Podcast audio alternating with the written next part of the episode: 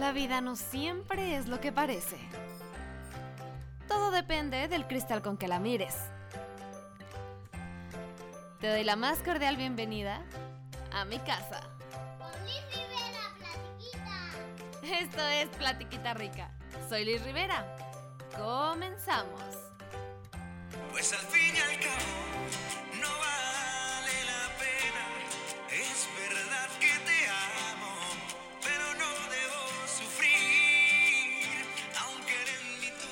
Hola, hola. Ahí con Luis Espinosa de fondo desde mi celular. si se escucha medio feo, pues bueno, tú búscalo en plataformas digitales para que se escuche más bonis.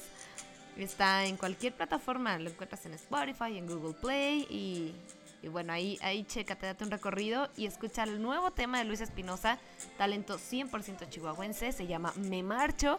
Aunque no lo creas, esta canción tiene en el baúl como más de 10 años fácil y ya apenas es que Luis la subió a las plataformas y, le dio esta formalidad que la canción merece y está muy buena. Si tuviste alguna ruptura amorosa en estos tiempitos, te va a caer muy buena, porque de hecho la, la canción habla de, de, esas rupturas que aunque, híjole, no quisieras que, suceden, que sucedieran, que tú así que no, que no pase, que no terminemos, sabes que es lo mejor, sabes que, que aunque esto se acabe es, y te duela un montón, es lo mejor para los dos, o al menos para ti. Entonces, mira, es, escúchala. Pues al fin y al cabo no vale la pena. Es verdad que te amo, pero no debo. ¿Ves? Es que hay veces que el tóxico o la tóxica no te deja vivir. Escúchalo, Luis Espinosa, talento 100, 100, 100% chihuahuense, cantautor, un talentazo. Y así es como iniciamos el capítulo número 6 de este podcast Platiquita Rica. Y bueno, ahora con esta música de restaurante, así como que estás en Liverpool, desayunando con amigas. Ay, cuando se podía eso. Oye, bueno, fíjate que también te quiero hacer otra recomendación, ando muy recomendadora hoy. Y es que no sé si ya viste en Netflix, el 20 de enero se estrenó Mamá Solo Hay Dos, una producción original de esta plataforma, donde protagonizan Ludvika Paleta y Paulina Goto a un par de mamás totalmente diferentes una, la que es Ludvika, es una mamá eh, 100% disciplinada, organizada, workaholic, eh, en, un estatus económico súper bueno, tiene, ya sabes, niñera de planta, señora de limpieza de planta, chef de planta, o sea, tiene una vida súper acomodada, pero aparte es muy, muy, muy entregada a su trabajo, eh, en este equilibrio que luego de pronto las mamás no podemos encontrar de ser, eh, de estar de lleno en tu trabajo y de estar de lleno en tu casa. Entonces, ese personaje está muy interesante. Y por otro lado está Paulina Goto, que es una mamá eh, primeriza, que acaba de hacerse mamá a los 23 años, que quiere todo en lo natural, en lo, en lo respetable para la vida propia, eh, que el bebé siga su curso como lo indica la naturaleza. Y se topan, mmm, te cuento así rápido, eso viene en el tráiler, no estoy diciendo spoiler, simplemente eso viene ahí en el tráiler. Y se topan al momento de parir en un hospital X de la Ciudad de México, en un hospital público, o no sé si era público, no, si era privado porque al final pagan la cuenta, cierto. Pero era un hospital X y Y, entonces se topan ahí y resulta que la enfermera tuvo ahí un, una metida de pata, no se acuerda cuál bebé es cuál, les quita la pulserita, error, entonces les cambian a las bebés. Y ahí empieza toda la historia. Pero, bueno, ¿por qué me gustó a mí? O sea, porque a mí se me hace padre, porque te la estoy recomendando. Si no eres mamá, va a haber muchas cosas, muchos temas que te van a pasar de largo, la verdad. Si eres mamá de unas generaciones para atrás, es decir, mi mamá, por ejemplo, no le llamó la atención, porque maneja temas que probablemente pues también a mi mamá le como que X, ¿no? No, le mm, llamó tanto la atención. Pero yo que soy mamá pues de las nuevas generaciones, mamá un poquito más nueva, ya no soy primeriza, pero pues soy una mamá más nueva, tengo cinco años dentro de la maternidad. Hay temas padrísimos que hablo Tengo con cinco. mis amigas. Tienes cinco, sí. Que eh, platico con mis amigas o los grupos de mamás en los que estoy en redes, pues se platican todo el tiempo, como es la lactancia exclusiva, lactancia mixta, el apego, el piel con piel, las primeras horas del bebé. Eh, por ejemplo, también esto que, que, bueno, es un tema que yo nunca manejé, pero que sí lo he escuchado un montón, que es el tener un parto en casa ahorita que está también como volvió, ¿no? Como a tendencia el tener una dobla, ni siquiera un ginecólogo en ese momento, en, en muchas cosas, o te digo, como muchos temas que, que uno como mamá hace clic y dices, ah, no manches, qué padre. Pero aparte, un acierto que también tiene esta serie, eh, bueno, aparte de hablar temas muy actuales, habla de la bisexualidad, de la homosexualidad, habla de, esta parte que te decía yo, el workaholic, de el difícil momento en el que las mamás tienen que decidir si ser mamás o ser empleadas, o cómo lo combinas, en la de pronto también injusticia laboral que existe para las mamás. Y, y cómo también de pronto las familias son diferentes y no por eso son malas. Trata, te digo, como muchos temas más allá de la maternidad que también son muy interesantes y muy buenos. Pero algo de lo que a mí más me atrapó, más allá de lo que ya te acabo de decir, es que es una serie 100% orgánica. O sea, las actuaciones ni siquiera parecen actuaciones. Hablan como hablamos tú y yo. Dicen groserías, sí, pero no se escuchan vulgares ni se escuchan sobreactuadas. Se escuchan como parte del el lenguaje, como los mexicanos somos.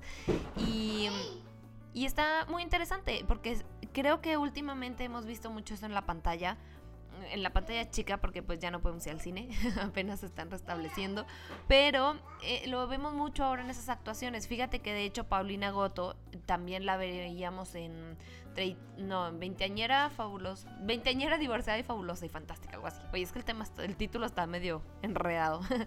Pero la veíamos también ahí con una actuación muy natural, precisamente, muy orgánica, muy, muy así como somos. Entonces, qué padre que las producciones le estén apostando al ser como la vida natural, normal, cotidiana, no a la actuación que veíamos antes, por ejemplo, de los nombres así súper telenovelescos, ¿no? O, así de, es que tú no, no me comprendes, me has dejado. no sé, no se me ocurrió un guion. Pero bueno, el caso es que ya ahora últimamente lo vemos así, como muy mm, pues ser actuado y posado. Entonces está muy padre. También es de las cosas que yo le resalto mucho a esta serie. Y está muy padre, la trama está padre, está divertida, te ríes, sí, echas la lagrimilla y, y pues si quieres comprender un poquito a las mamás, si tú no eres mamá o si eres hombre y también no estás como muy inmerso en el tema, vela, está padre, mm, sí, sí me gusta, es una buena recomendación. Y ahora sí, el mero mero de los temas de hoy. Oye, después de ya un montón de tiempo platicando. Fíjate que el otro día me preguntaban que si iba a tener yo más bebés y también me platicaban, oye, ¿qué onda? ¿Te operaste? Cuéntame. Y decidí grabarte este tema el día de hoy porque ahí, eh, bueno, siento que es un tema escabroso. O sea, como que mucha gente no lo platica. O también tiene historias de horror de terror. Justo así me decía el otro día Mariana, a quien le mando un abrazote porque justo hoy acaba de nacer su segundo bebé. Y precisamente se me preguntaba Mariana, ¿no? De, oye, ¿qué onda? ¿Tú te operaste? Es que he, escuchado muchas historias de terror. Entonces, mm, mi historia no, mm, por el contrario, para nada es de terror. A mí me fue súper bien y me parece un tema muy interesante de tratar. Así que espero que que te sea de ayuda y pues te va mi experiencia, ¿no? Ya sabes que todo te lo platico desde mi perspectiva, desde el punto donde yo lo viví, cada quien habla como le va en la feria y pues ahí te va. Así que, ¿qué es? O sea, ¿cómo, me operé? Porque ya no puedo tener hijos. Pues resulta que eh, el famosísimo salpingo, que todo el mundo mm, supongo sabe de qué se trata, y si no, pues aquí lo tengo el término exacto. Fíjate que, bueno, salpingo es así como en, en brevecito, ¿no? El nombre, pero en realidad se llama salpingoclasia. O también le puedes, la puedes mm, escuchar o identificar como la OTB, que son las siglas de oclusión tubaria bilateral. Pero bueno, ¿qué es esto? Suena como muy médico, ¿no? El término. Pues así de simple, las trompas de falopio que van conectadas a, bueno, la trompa de falopio es lo que conecta el ovario del útero. Es decir, el canalito, la trompa de falopio tiene este canal donde cuando tú ovulas, tu mujer, ovulas, el óvulo es el que vas a fecundar con un esperma. Bueno, el óvulo cae por la, precisamente por este canalito de la trompa de falopio, se deposita en el útero y y pues se fecunda y tienes un bebé, ¿ok? Bueno, se empieza a crear un producto y va creciendo y chalala, esa es otra historia. Pero el caso es que en la OTB o en la famosa Salpingo, pues antes te ligaban, no se cuenta, pues te amarraban lo que era la trompita, o sea, el canalito de la trompa de falopio. Entonces, al estar amarrado, pues el óvulo topaba y ya no caía al útero, entonces era como muy difícil que te pudieras embarazar. Pero Resulta que si había muchos embarazos con la ligadura porque pues el organismo, eh, tú sabes que estamos cambiando, estamos evolucionando, eh, crecemos, nos desarrollamos, chalala, chalala, y pues muchas veces se soltaba esa ligadura. Entonces, hoy en día, bueno, según yo, según mis estudios, eh, aquí en Google y demás, según yo ya no la practican de ese modo. No sé, probablemente todavía hagan ligadura. Te voy a contar mi experiencia otra vez. Yo le dije al doctor cuando estaba embarazada de Ivana, le dije, ¿sabes qué, doctor? Yo ya no quiero tener más hijos. O sea, real, ya no quiero. Por muchas cuestiones, mm, no voy a entrar en detalles, pero simplemente no quiero. O sea, ya no quiero más. Estoy perfecta con, con este embarazo que estoy teniendo y con mi hijo que ya tengo. Entonces, ya lo platiqué con mi esposo, él no está tan de acuerdo porque mi esposo quería muchos hijos, pero respetó mi decisión y, y pues ya, ¿no? Va. ¿qué onda? Cuéntame. Entonces mi ginecólogo me platicó el proceso. Él corta, corta la trompa de falopio, no la liga, porque existe un riesgo de que se vuelva a, desamarrar, digamos. Entonces él corta, cauteriza las puntas y te echa la bendición. Así me lo dijo, te lo juro, que no, y yo casi casi que le eché un conjuro para que no se vuelvan a, a, regenerar. Pero entonces sí, o sea, cortan y cauterizan y Dios la bendiga, mija. Entonces, como yo iba a tener una cesárea, dije, pues ya estoy ahí, ya estoy en la plancha, ya estoy eh, literalmente abierta de mi panza. Entonces, pues era muy fácil para el doctor trabajar, ¿no? Y para todos los ginecólogos igual, no nomás el mío, o sea, no era como que, wow, solo mi gine lo hace, no, para nada. Todos los ginecólogos pueden trabajar muy fácil cuando ya estás en cesárea, pero también esta intervención la puedes hacer si eres parto natural. La única diferencia es que sí te van a hacer unas incisiones porque puede ser como mm, la paroscopía, que te meten como que una cosita por el ombligo, otra cosa por un lateral, te inflan la panza y te, hacen la, la incisión. O también hay otro tipo de cirugía que es también como una abertura chiquitita y ya. Es diferente a la cesárea porque en la cesárea pues ya te abrieron todas las capas de piel que tenían que haber abierto, ya tienen ahí tu aparato reproductor en las manos como quien dice, entonces es mucho más simple. Sin embargo, también si es parto natural, se hace. O sea, no hay bronca, ¿ok? Y si no lo quieres hacer el día del parto, no lo pensaste bien, te arrepentiste o no sé, no, lo, no aprovechaste la ocasión, también te puedes hacer una cirugía, nada más que, pues bueno, implica que te vuelvas a internar, que te vuelvan a anestesiar, etc, etc, ¿no? Otro gasto y demás. Entonces, bueno, yo sí quise aprovechar mi cesárea, yo sabía que ya era cesárea le dije al doc, doc, pues qué onda, ¿no? Explícame porque he escuchado un montón de mitos. Bueno, no sé si son mitos o si son realidades. Yo había escuchado que la, menopausia se te adelantaba cuando te hacías salpingo. Luego también había escuchado que probablemente tus ciclos menstruales variaban así un chorro y también que el dolor iba a ser insoportable. O sea, he leído mamás y respeto mucho a las mamás que han tenido mucho dolor Mm, pero bueno, yo tenía esas dudas, ¿no? A ver, Doc, ¿qué onda? O sea, ¿qué va a pasar?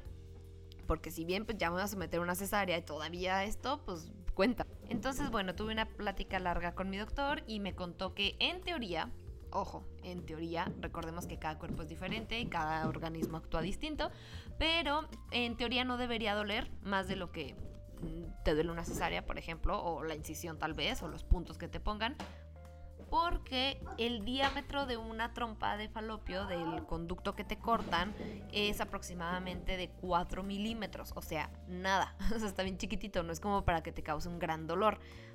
Sin embargo, hay personas que sí les causa, pero en teoría, así tal cual me lo dijo el doctor, en teoría no debería doler.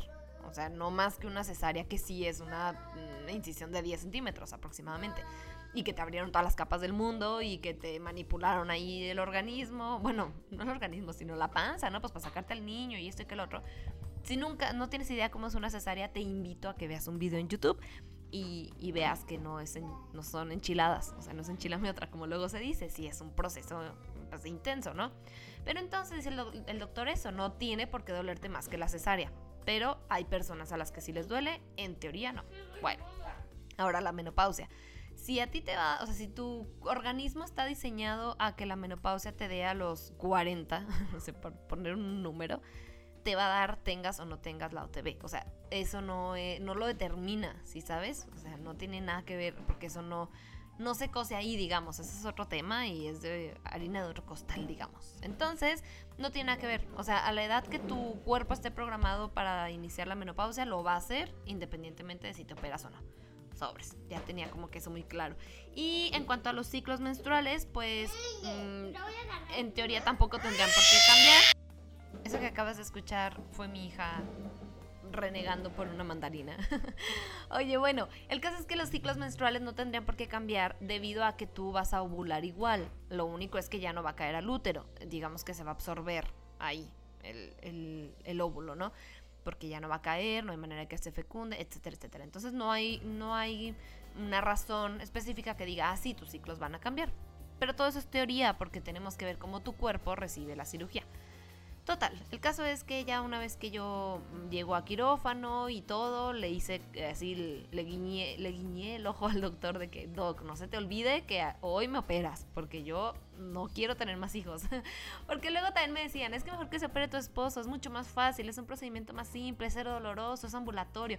Pero a los hombres les causa mucho conflicto, mucho. O sea, el tema de, de, de la vasectomía en los hombres es como como muy intenso. O sea, los hombres, no sé, les, les causan bastante conflicto. Obviamente mi marido igual.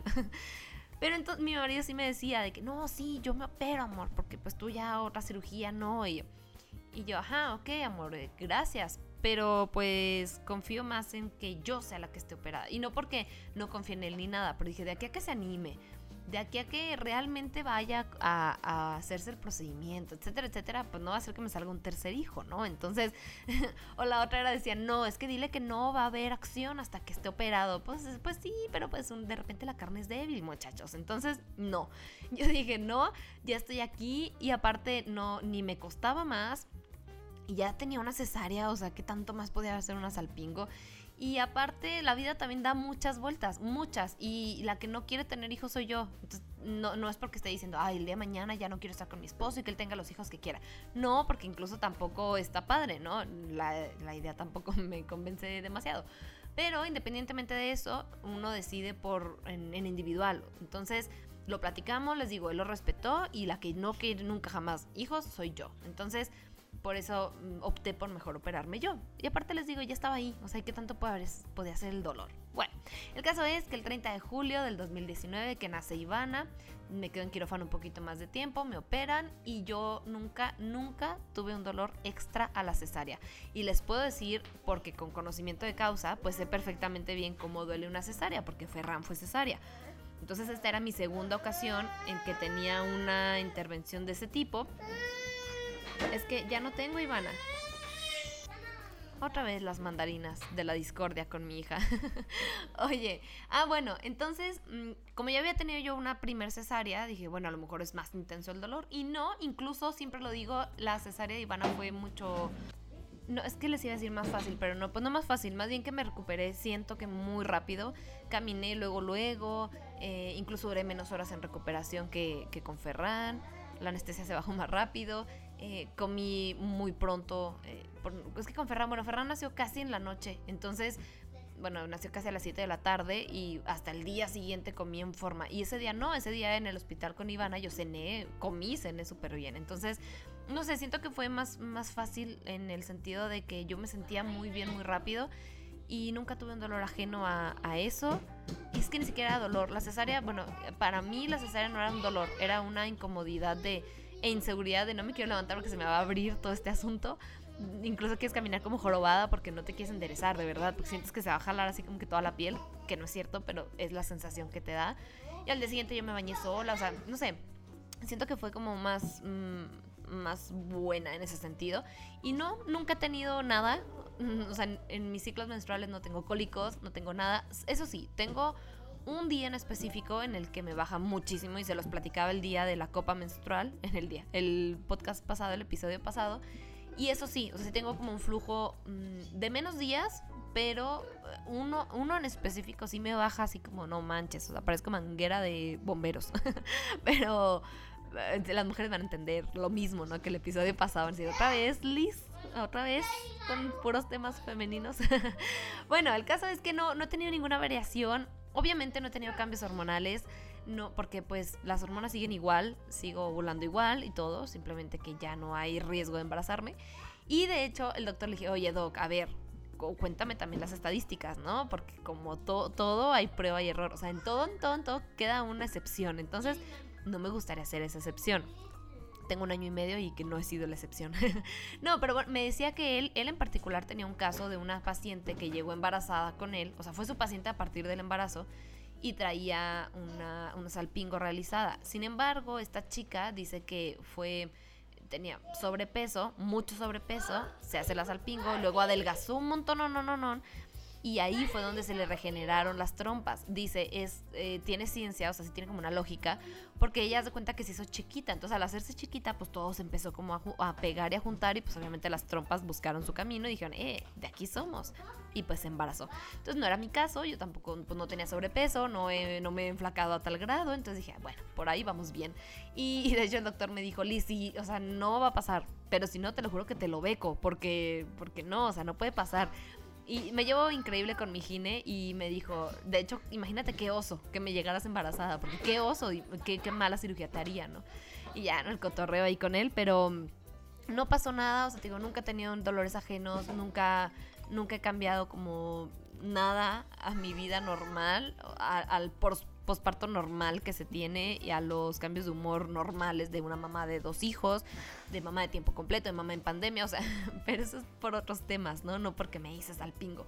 Entonces siempre, siempre que preguntan en los grupos de que, oigan, ¿qué onda? ¿Qué me lo recomiendan? Yo, o sea, volvemos a lo mismo, desde mi punto de vista, desde mi perspectiva, desde mi experiencia, claro que te lo recomiendo, pero bueno, ojo, eh, hay que tener muy claro que Salpingo es un método anticonceptivo permanente que solamente hace que no te embaraces. ¿Ok? O sea, es lo único que protege, o es lo único que inhibe, digamos, el embarazo, no más.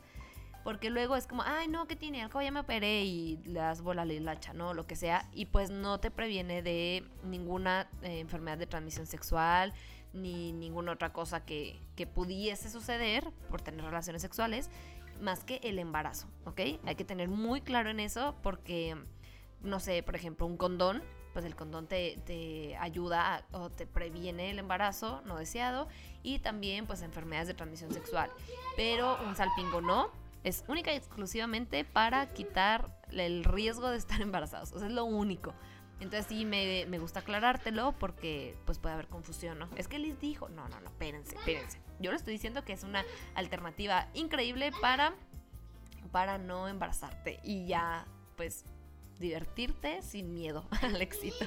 No, oye, es que, bueno, yo te digo, no quiero un tercer hijo, ¿no? De hecho, no me imagino con un tercer hijo. Estoy perfecta así con dos. Si así con dos, imagínate, de repente me vuelvo loca mm, con un tercero, Nel, Nel pastel, no, no aplica.